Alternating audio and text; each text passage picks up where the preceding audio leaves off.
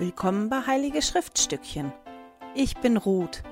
In diesem Podcast möchte ich mit dir meine Begeisterung für die Heiligen Schriften teilen. Hallo ihr Lieben, herzlich willkommen. Dieses Mal beschäftigen wir uns mit Alma 43 bis 52. Die Kapitel werden auch die Kriegskapitel genannt, weil es da hauptsächlich um verschiedene Schlachten und um um Kriegsführung geht. Und thematisch schließt das Kapitel 43 direkt an das Kapitel ähm, einmal 35 an.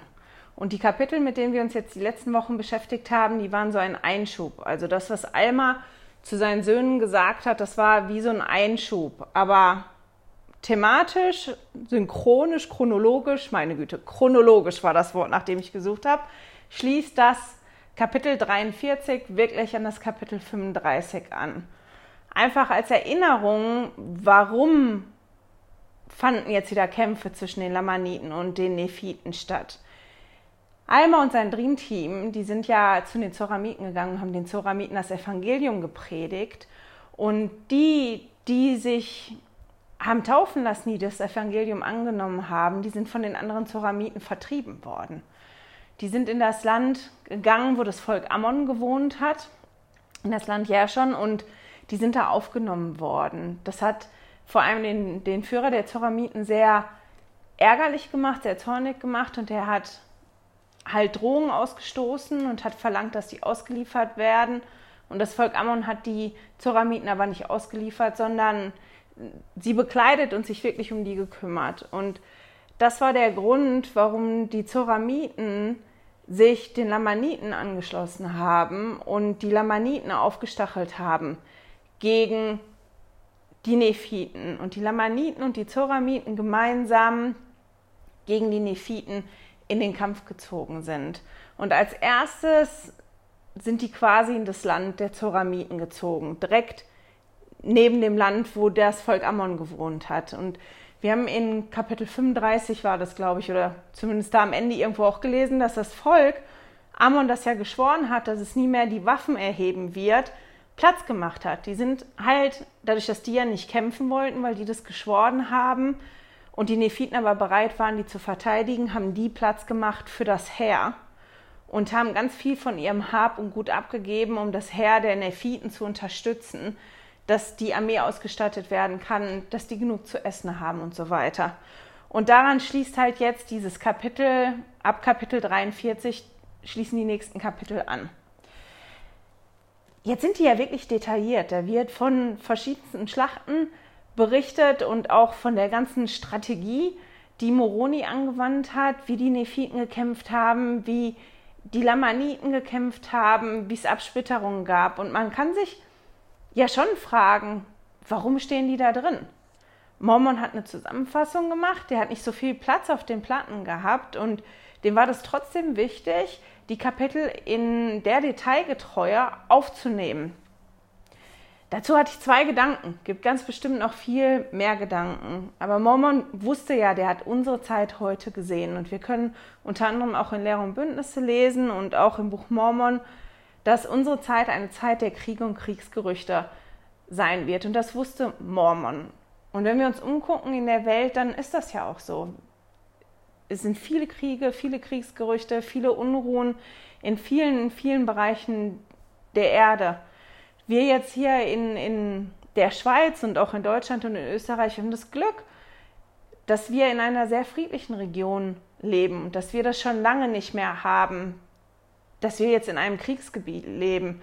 Aber das, was wir sehen können, auch wenn wir akut nicht in einem Kriegsgebiet leben, ist, wie Mormon hier beschreibt, wie obwohl, also wie man rechtschaffen leben kann, obwohl man ja zu einer Zeit des Krieges lebt. Und wie man rechtschaffen leben kann, selbst wenn man in den Krieg ziehen muss für sein Land und es verteidigt. Und ich finde den Aspekt ganz spannend, der geht mir aber nicht so nah, weil wie gesagt, ich musste nie zum Bund, ich gehe nicht freiwillig zur Armee. Ich werde, das ist sehr unwahrscheinlich, hoffentlich, bis ich alt werde, ähm, dass ich irgendwo aktiv an Kriegshandlungen teilnehmen muss. Deswegen ist das nichts, was mich jetzt persönlich bewegt und umtreibt, aber es gibt ganz bestimmt viele Menschen, die sich das fragen. Wie ist das mit rechtschaffen Leben und dem Evangelium und ich kämpfe und ich ziehe in den Krieg? Es gibt da ein oder zwei ähm, Zitate von der Zeit vom Zweiten Weltkrieg, meine ich, was die erste Präsidentschaft damals dazu gesagt hat. Das werde ich jetzt nicht vorlesen, das ist relativ lang, aber ich packe das in das Zusatzmaterial und dann könnt ihr das selber lesen. Das, was ich für mich aber mitgenommen habe und was mir persönlicher ist, wir haben ja nicht nur eine Zeit von Kriegsgerüchten und Kriegen, von wirklichen physischen Krieg und Kriegsgerücht, sondern es findet ja auch ein geistiger Krieg statt, wenn man den so nennen will. Satan ist bemüht, uns auf, auf seine Seite zu ziehen, uns zu Fall zu bringen. Und das ist auch ein, ein konstanter Kampf, in dem wir uns befinden. Und das heißt für mich, wenn ich die Kapitel lese, kann ich mir auch Dinge daraus holen, die für mich wichtig sind. Ich kann mir da die Strategien angucken und gucken, wie kann ich das denn benutzen für mich selber. An die Kapitel kann man auf ganz, ganz viele Arten und Weisen drangehen. Und wenn ich ganz viel Zeit gehabt hätte, hätte ich wahrscheinlich die verschiedenen Arten gemacht. Ein Beispiel wäre, dass man die Kapitel liest und wirklich mal die Strategien betrachtet. Ich lese unglaublich gerne Bücher. Ein Genre, das ich total gerne mag, sind Fantasy-Bücher. Und oft hat man in Fantasy-Büchern dann irgendwann so eine Schlacht oder die Schlussschlacht und die Kämpfe, die da gehen. Und ich finde, wenn man die Kapitel liest, ist das schon ziemlich ähnlich wie so in Fantasy-Büchern oder auch in Filmen. Ich meine, ein ganz, ganz bekannter Film und ein bekanntes Buch ist ja Herr der Ringe. Und ich musste jetzt manchmal an die, an die letzten Schlachten denken aus dem Buch und aus dem Film, als ich die Kapitel gelesen habe. Und ich glaube, dass das Kapitel sind, die man gut mit Kindern und mit Jugendlichen lesen kann und man sich mal einfach konzentriert auch auf die Strategien. Das habe ich vor gefühlten 100 Jahren mal als PV-Leiterin mit meiner PV-Klasse gemacht. Wir hatten wirklich eine Karte und haben ja die Truppen hin und her geschoben und haben geguckt, welche Listen werden da angewandt und so. Und das fanden die Kinder unglaublich spannend. Also das ist was, was man sich angucken kann, was ganz spannend ist, was vielleicht nicht ganz so geistig ist, aber halt trotzdem spannend. Eine andere Variante ist, dass man den Hauptmann Moroni vergleicht mit den anderen Führern von den Lamaniten. Da waren ja verschiedene Führer und mal guckt, wie ist das denn, wenn ein Volk einen, einen schlechten Menschen als Führer hat und wie ist das, wenn ein Volk einen rechtschaffenen Menschen als Führer hat? Ist ganz bestimmt auch ganz spannend. Man könnte auch die Kapitel lesen unter dem, ja, dem Thema, wie bereiten die Nephiten sich vor und wie kann ich mich vorbereiten auf verschiedene schwierige Situationen. Und es gibt ganz bestimmt noch viele andere Ideen. Ich habe nur gedacht, ich sage euch das mal. Vielleicht, ja, brauchtet ihr eine Idee, wie ihr die Kapitel nochmal lest und wie ihr mehr für euch mitnehmen könnt.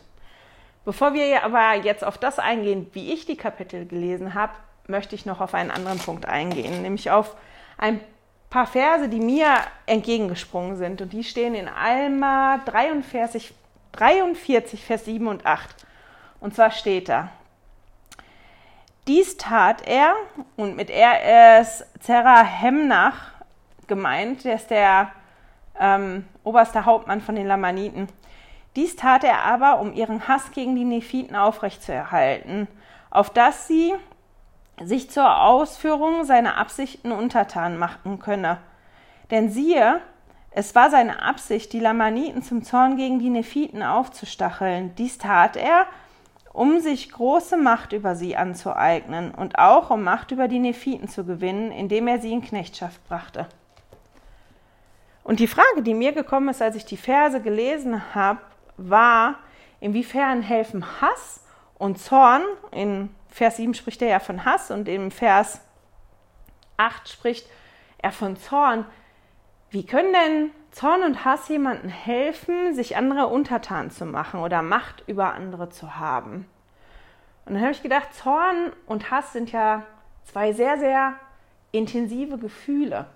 Und wenn man so richtig zornig ist, so wirklich richtig zornig, dann ist man ja wirklich sehr, sehr erfüllt von diesem Gefühl. Und auch mit Hass, das ist ja auch kein seichtes Gefühl, das ist ja auch ein sehr, sehr intensives Gefühl. Und immer wenn man erfüllt ist von einem Gefühl ganz intensiv, dann ist ja nicht mehr viel Platz für anderes. Und das ist das, nachdem man sich richtet und warum man Dinge tut, nämlich aus dem Gefühl raus.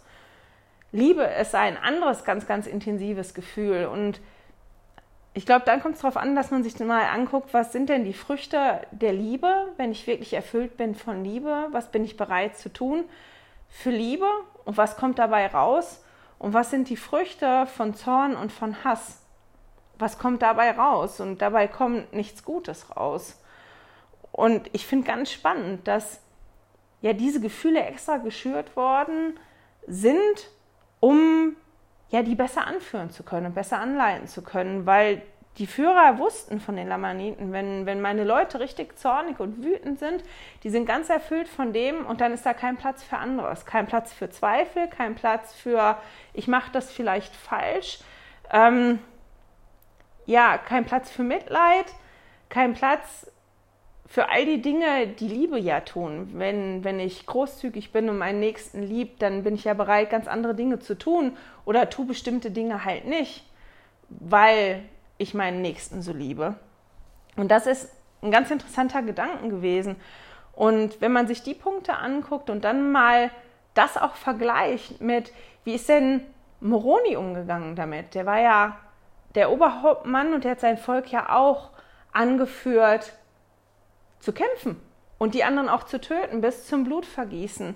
Und dann ganz beeindruckend finde ich aber immer, wenn man sich das anguckt, dass Moroni, obwohl er ja sein Heer anführt, um ja zu kämpfen gegen die Brüder, die Brüder, die Lamaniten und die Zoramiten, dass er aber die Nächstenliebe nie verloren hat und immer noch Mitgefühl hatte, weil er in ganz vielen Punkten immer wieder aufgehört hat mit den Kampfhandlungen und dem anderen die Möglichkeit gegeben hat, ihr könnt einen Bund mit uns machen, ihr könnt Frieden mit uns machen und dann könnt ihr von dannen ziehen.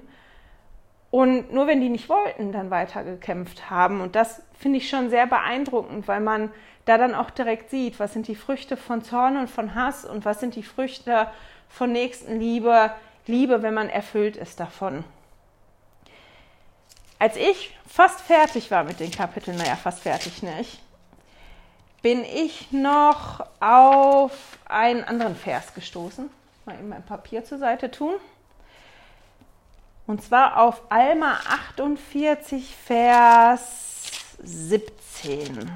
Und da steht, wir können vorher in Alma 48, Vers 11 bis 13 eine Beschreibung von den Charaktereigenschaften von Moroni lesen. Eine zusammengefasste. In den ganzen Kapiteln lesen wir ja immer wieder darüber, was Moroni für ein Mann war. Und dann steht auf jeden Fall in Vers 17, ja wahrlich, wahrlich, ich sage euch, wenn alle Menschen so gewesen wären und jetzt wären und immer so sein würden wie Moroni, siehe, dann wären selbst die Mächte der Hölle für immer erschüttert. Ja, der Teufel hätte niemals Macht über das Herz der Menschenkinder.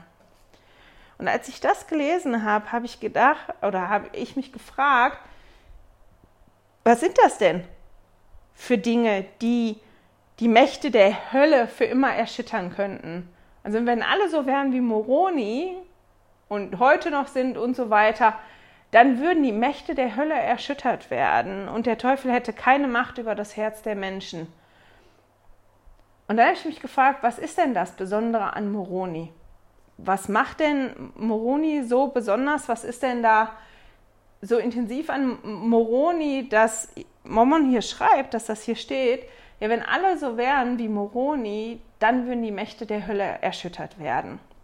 Und deswegen bin ich halt nochmal zurückgegangen, habe die Kapitel nochmal gelesen und habe mir eine Liste gemacht mit Eigenschaften und Dingen, die Moroni auszeichnen. Die ist ziemlich lang geworden, fast eine ganze ähm, DIN A4-Seite lang. Und ich glaube, dass das wirklich eine Zusammenstellung war könnte ich stundenlang drüber reden.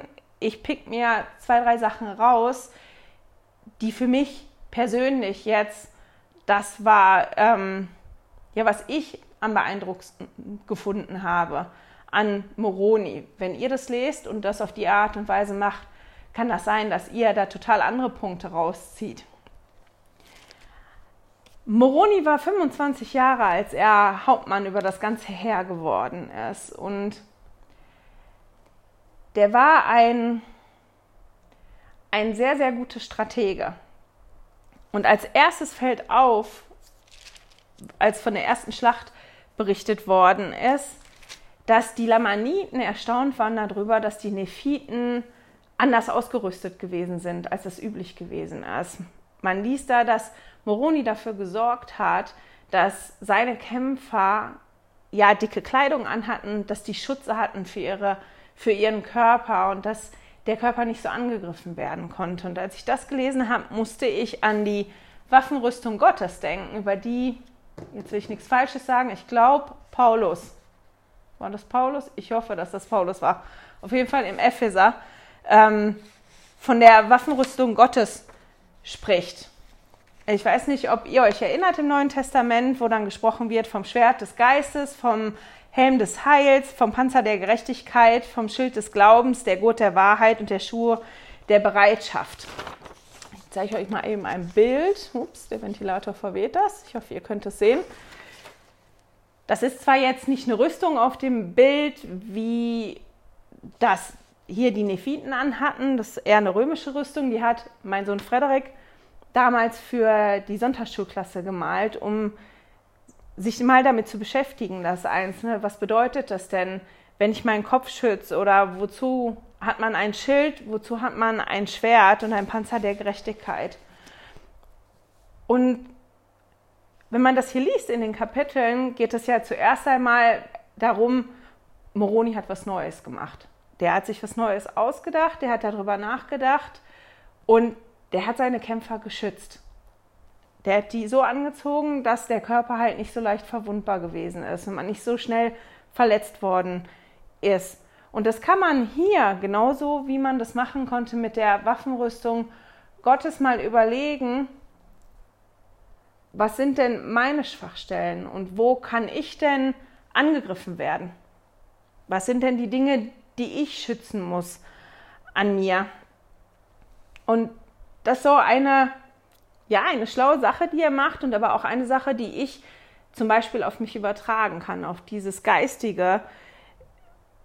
Zum Beispiel, wenn man das mit der Waffenrüstung Gottes macht aus dem Epheser, war, ähm, wenn ich sage, der Helm, wofür, wofür ist der Helm? Der Helm, der schützt meinen Kopf. Und auch hier lesen wir in Eimer 43, dass die Schilder hatten, um ihren Kopf zu schützen. Der Helm schützt also meinen Kopf. Was ist in meinem Kopf? Da sitzt mein Gehirn, das ist mein Verstand.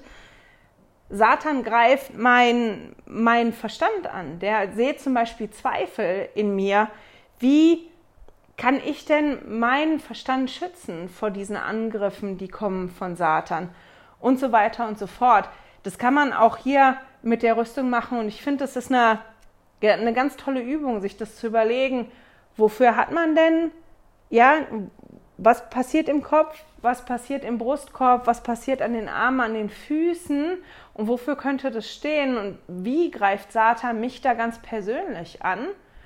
Oder wo sind meine Schwachstellen und wie kann ich mich da schützen?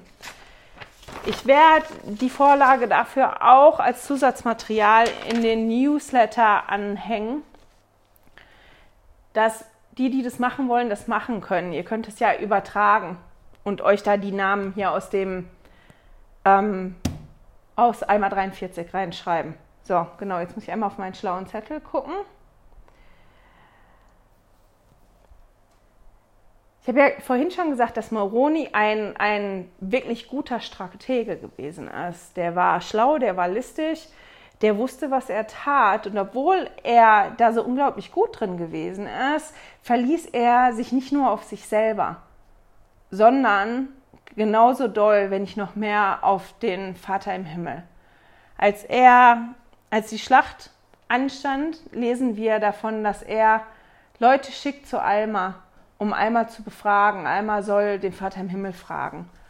Das heißt, er weiß, da ist ein Prophet und der spricht mit dem Vater im Himmel und der kann mir auch helfen.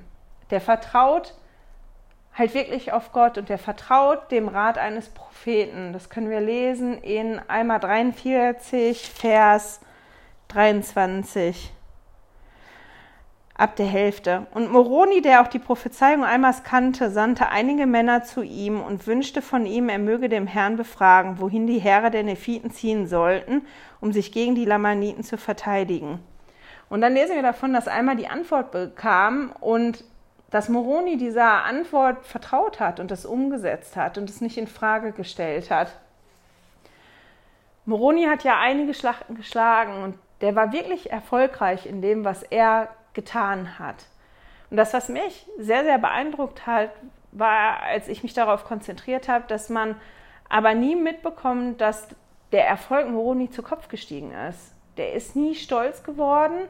Der hat immer dem Herrn vertraut. Und wir lesen ja dann, dass das Volk sich nach der ersten Schlacht zwar riesig gefreut haben, hat und dem Herrn gedankt hat, aber dass das Volk das sehr, sehr schnell vergessen hat, innerhalb von einem Jahr, wem die das zu verdanken haben und dass Streitigkeiten angefangen haben. Immer wieder, wir lesen es von den Schlachten, das ist so ein Hin und Her. Aber Moroni nicht. Moroni hat das nie vergessen, wer mit verantwortlich gewesen ist. Und der hat auch nie vergessen, was der Vater im Himmel ihm, ihm und dem Volk versprochen hat, nämlich, dass wenn die Glauben haben und dem Vater im Himmel vertrauen, dass er sie befreien wird und dass er an seiner Seite ist. Und wir können an verschiedensten Stellen lesen, wie er wirklich hingeht und das Volk immer und immer wieder daran erinnert und sagt, hier, erinnert euch daran und hört auf, euch zu streiten. Wenn wir uns nicht einig sind, dann sind wir angreifbar. Wenn wir nicht eins sind in dem, was wir möchten und tun, dann wird es gefährlich. Weil wenn wir dem Herrn nicht, den Geboten nicht mehr folgen, dann ist der Vater im Himmel nicht mehr gebunden an das, was er versprochen hat und dann wären wir auch ganz angreifbar. Und auf dem Höhepunkt hat er ja seinen Rock zerrissen, wo er aufgeschrieben hat, wofür sie kämpfen, wofür das steht, nämlich für ihre Freiheit, für ihr Land, für ihre Familien und dafür, dass sie dem Herrn dienen können auf die Art und Weise, wie sie das möchten und hat das aufgerichtet und sein Volk wieder geeint. Und das finde ich sehr, sehr beeindruckend, dass, dass wir hier überhaupt nicht lesen können, dass er in irgendeiner Form diesen Erfolg, den er hatte, sich selber angenommen hätte und gedacht hat, ich bin so toll oder ich bin so gut. Und das ja wirklich über Jahre gelaufen ist. Der hat nie, nie vergessen, an wen er glaubt und warum das wichtig ist. Der hat nie den Fokus verloren. Und das war was, was mich sehr, sehr beeindruckt hat und was ich glaube, was auch eine Eigenschaft ist, von der Mormon hier gesprochen hat, als er geschrieben hat, wenn alle so wären wie Moroni, dann würde, ja, würden die Mächte der Hölle ähm, erschüttert werden, wenn wir alle immer den Fokus hätten und alle das immer hätten und es nicht verlieren würden und uns ganz auf den Herrn mit unserem Blick und unserem Sinn richten würden, ähm, dann würden viele Sachen überhaupt nicht passieren. Das, was ich aber am allerbeeindruckendsten gefunden habe an Moroni, war, dass er sehr ausdauernd gewesen ist und nicht aufgegeben hat. Und das kann man sehen, wenn man liest, wie er sein Volk vorbereitet hat. Das ist zum Beispiel in einmal 48, Vers 7. Da können wir lesen. Und nun begab es sich, während Amalikia auf ähm, diese Weise durch Betrug und Täuschung Macht erlangte, hatte Moroni auf der anderen Seite den Sinn seines Volkes vorbereitet, dem Herrn, ihrem Gott, treu zu sein. Und dann lesen wir in den darauffolgenden Versen davon, dass er hingeht und die Städte und Dörfer verstärkt und dass er hingeht, die, die schwächsten Städte aufzurichten. Und das ist zu einer Zeit, wo in dem Moment gar keine Kämpfe stattgefunden haben. Der hat sein Volk kontinuierlich vorbereitet. Der hat das gesehen und auch als, als Perioden des Friedens gewesen ist, wo kein Kampf gewesen ist, wo die Lamaniten abgezogen waren, hat der sich nicht hingesetzt und hat gesagt, wie, ah, oh, super, ich habe die toll angezogen, das hat perfekt geklappt, ähm, super, wenn die nächsten Mal kommen, ziehen wir wirklich die, wieder die spezielle Rüstung an und das wird genauso gut funktionieren. Nein, der ist dabei geblieben und hat in den Zeiten immer wieder ja neue Dinge gemacht, um vorbereitet zu sein. Der wusste, da kommen noch Dinge, der wusste, das dauert nicht an. Und der ist dabei geblieben und hat sein Volk immer wieder motiviert und sein Herr dabei zu bleiben und die schwachen Städte und, und Festungen stark zu machen. Wir lesen dann auch, dass, dass er wie die schwächste, schwächste Stadt stärker gemacht hat und, und ja sicherer gemacht hat als das andere. Und da kommen wir wieder zurück, dass wir uns fragen können, was ist denn das, was schwach ist bei mir? Wo sind denn Punkte in meinem Glauben, die angreifbar sind? Wo sind denn bei mir die Schwachstellen? Was sind meine Schwachstellen? Was ist das, was ich nicht verstehe? Was ist das, womit ich Mühe habe? Und ist das was, was so schwach ist, wenn es angegriffen wird, dass mich das zu Fall bringen könnte?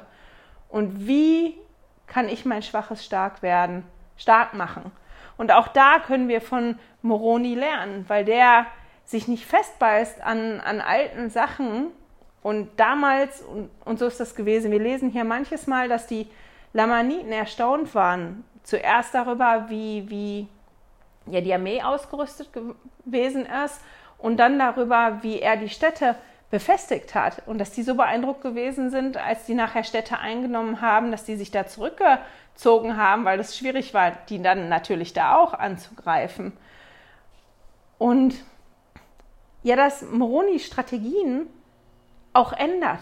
Das heißt für mich, ich kann auch Strategien ändern. Vielleicht funktioniert manchmal irgendwas bei mir nicht.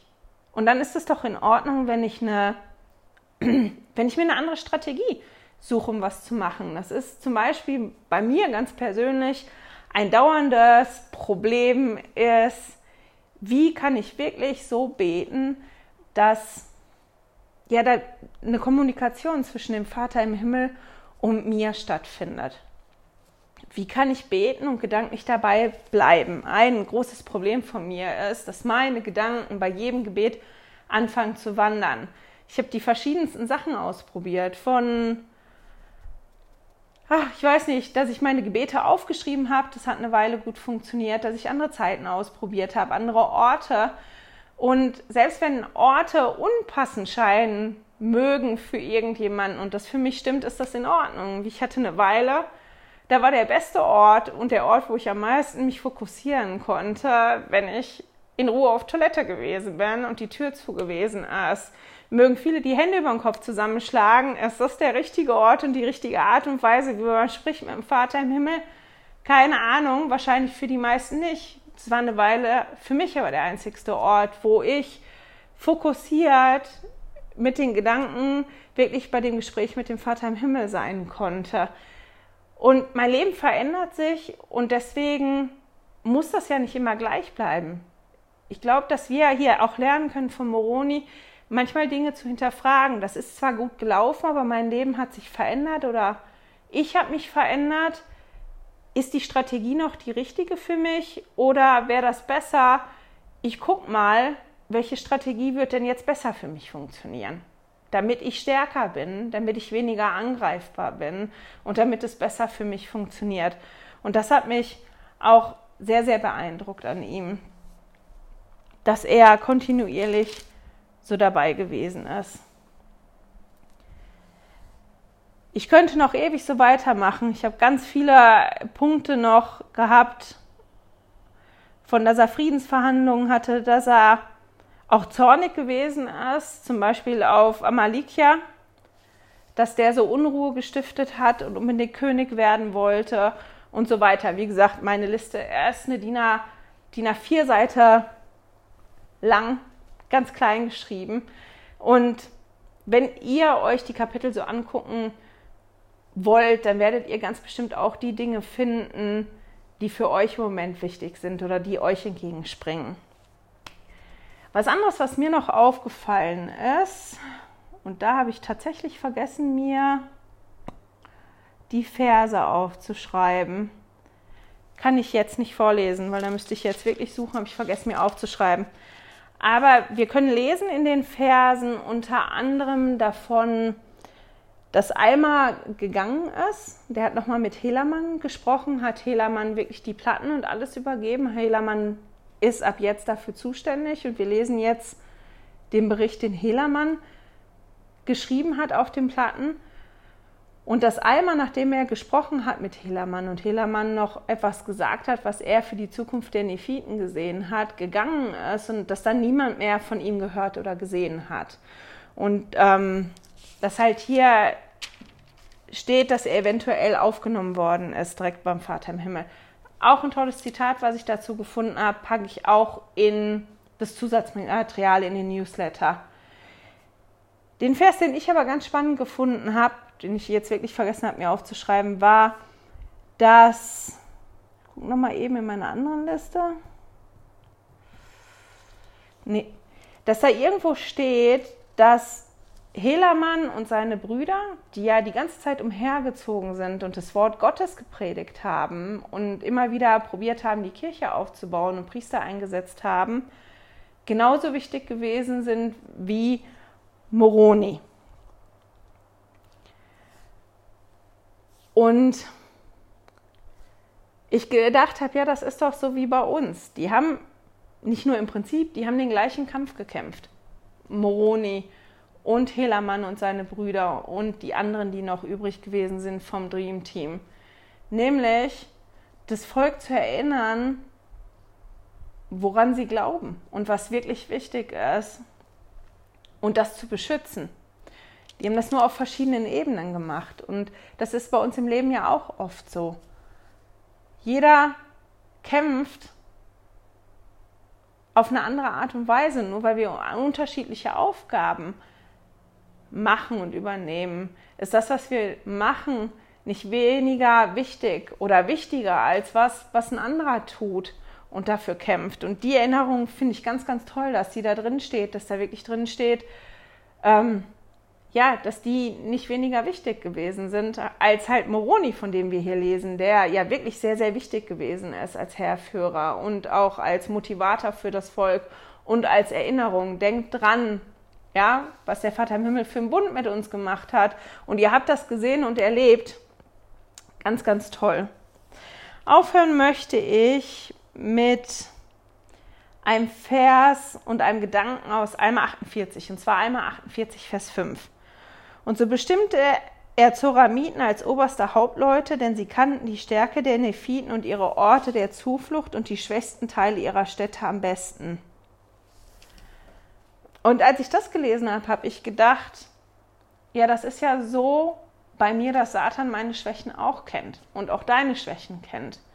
Der kennt das, womit wir Schwierigkeiten haben. Der weiß das, ja, wo wir angreifbar sind. Und deswegen ist es so wichtig, wirklich mal innezuhalten und sich Gedanken zu machen, was ist denn das, wo ich schon ganz sicher glaube und was ist das, wo ich noch Schwierigkeiten habe, wo bin ich angreifbar? Und das dann genauso zu machen wie Moroni oder wie all die anderen tollen Personen, von denen wir jetzt gelesen haben im letzten halben Jahr. Das ist ja nicht nur bei Moroni so, nämlich den Vater im Himmel dann mit einzubeziehen. Moroni hat das nicht alles alleine gemacht. Moroni wusste, dass das alles nur funktioniert zusammen mit dem Vater im Himmel. Und das ist das, was ich auch wiederholt und wiederholt und wahrscheinlich ewig immer mal wieder sagen werde, ist, wir können das nur machen mit dem Vater im Himmel zusammen, wenn wir den Vater im Himmel mit einbeziehen und sagen, Vater im Himmel, hilf mir, was ist denn das?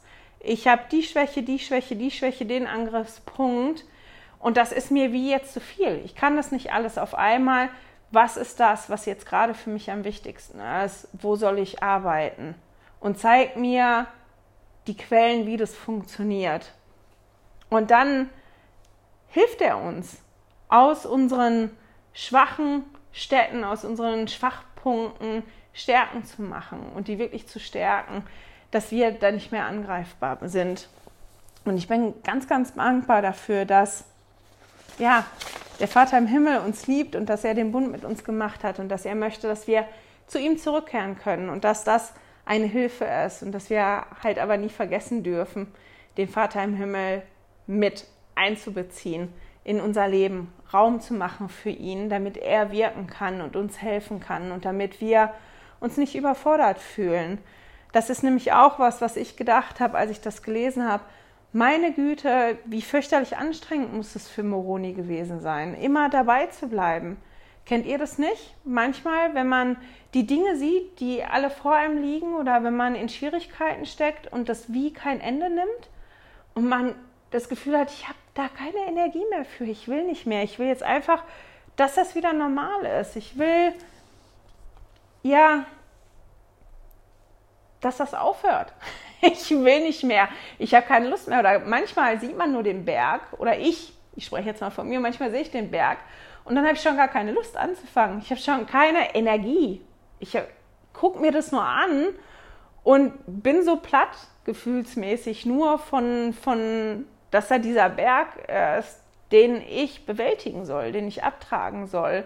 Und das fühle ich aber immer, wenn ich vergesse, den Vater im Himmel mit einzubeziehen. Und jeder muss den eigenen Weg finden, wie er kommuniziert mit dem Vater im Himmel. Aber was, was für mich wirklich gut funktioniert, ist, wenn ich an den Punkt komme, dass ich diese Erschöpfung spüre, ist, dass mir da mittlerweile bewusst wird, okay, ich habe wieder vergessen, den Vater im Himmel richtig mit einzubeziehen und den Vater im Himmel ganz klar zu fragen, ist das jetzt das, was für mich gerade wichtig ist? Oder ich suche mir jetzt das aus und kümmere mich um das und lass das andere jetzt mal liegen und du sagst mir aber Bescheid, wenn ich das falsch mache. Und das funktioniert für mich ganz toll. Und ich glaube, dass das ganz wichtig ist, dass jeder von, von uns das rausfindet.